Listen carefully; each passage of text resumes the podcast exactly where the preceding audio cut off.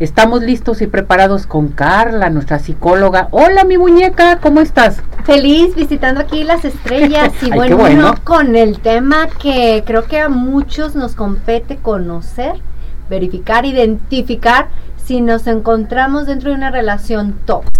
Exactamente, esas relaciones tóxicas que decimos ya, esto ya es muy tóxico es muy tóxico y por lo general las personas que estamos afuera luego somos buenas para identificar, pero cuando estamos adentro no nos damos cuenta. No, nos damos cuenta. no nos damos cuenta porque a veces es como la humedad, se va metiendo poco a poco que cuando ya abres dos ojos o sucede una situación grave ya te das cuenta que estuviste en una situación tóxica y con anticipación pudimos haberlo prevenido. Entonces, características generales de una relación tóxica, sí, a muy grandes rasgos de una eh, relación tóxica, es una relación donde no te ayuda a tu bienestar emocional y psicológico, donde perjudica el bienestar psicológico y el bienestar emocional. Entonces, ¿cuáles son algunas de las características que presentan las relaciones tóxicas?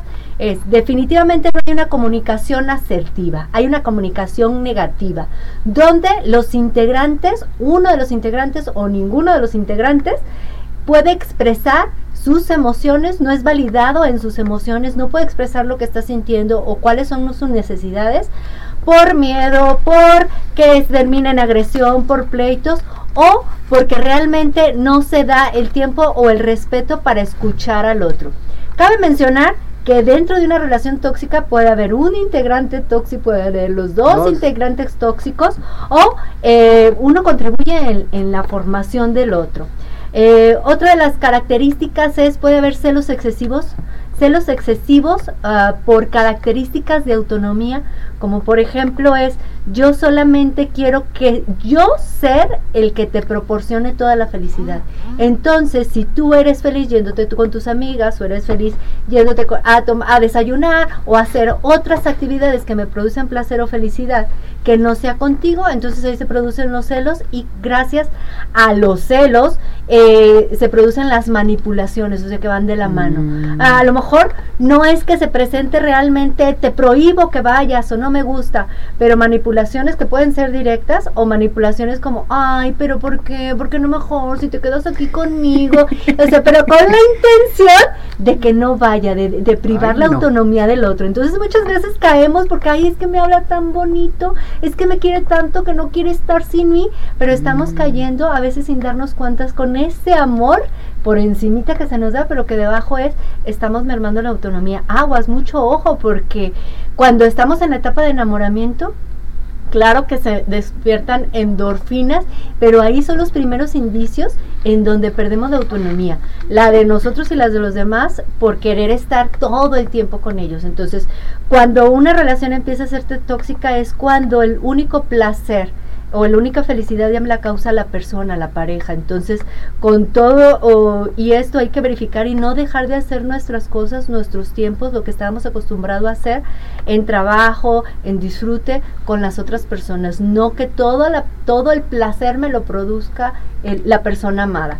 Otra de las características es hay falta de respeto, ya no se respeta puede, puede ser eh, la falta de respeto eh, biológica, o sea, física, económica, eh, moral, de diferentes situaciones donde se pierde el respeto. Entonces hay que tener en cuenta, identificarnos. Primera pregunta, sí.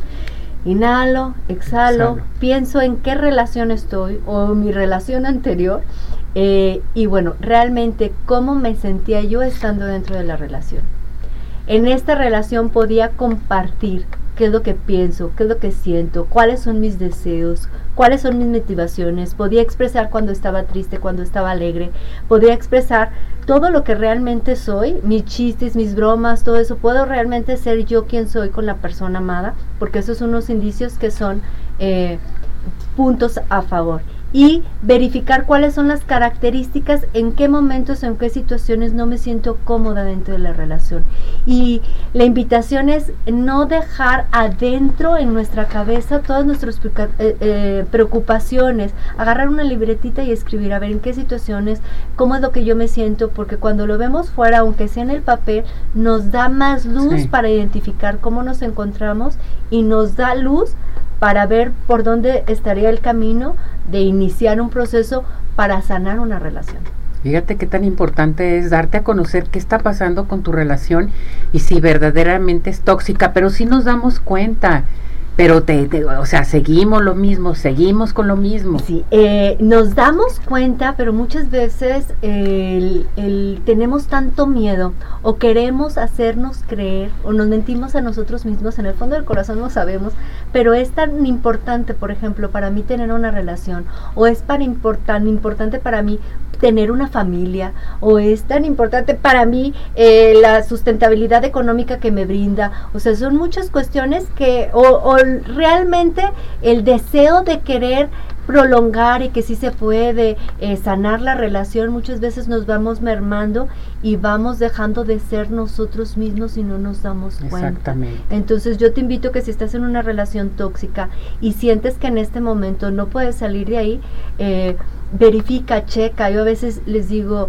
la gente te puede decir muchísimas cosas, pero identifica, porque no es aventarte al vacío, es ir retomando tus herramientas que dejaste en el camino, que perdiste, que pusiste tu maleta y todo en el otro ser y le diste todo tu poder, ir recuperando tu poder para poder dejar esa relación. Claro que el término de una relación siempre va a ser dolorosa, o el aprender a poner límites dentro de la relación y recuperar tu seguridad, tu autoestima dentro de la relación, no es fácil, pero... Y sin embargo, aunque no sea fácil, no importa dónde estés, siempre se encuentra el camino para volver al bienestar psicológico y emocional. Fíjate qué tan importante. Hay que tratarse, hay que pedir ayuda.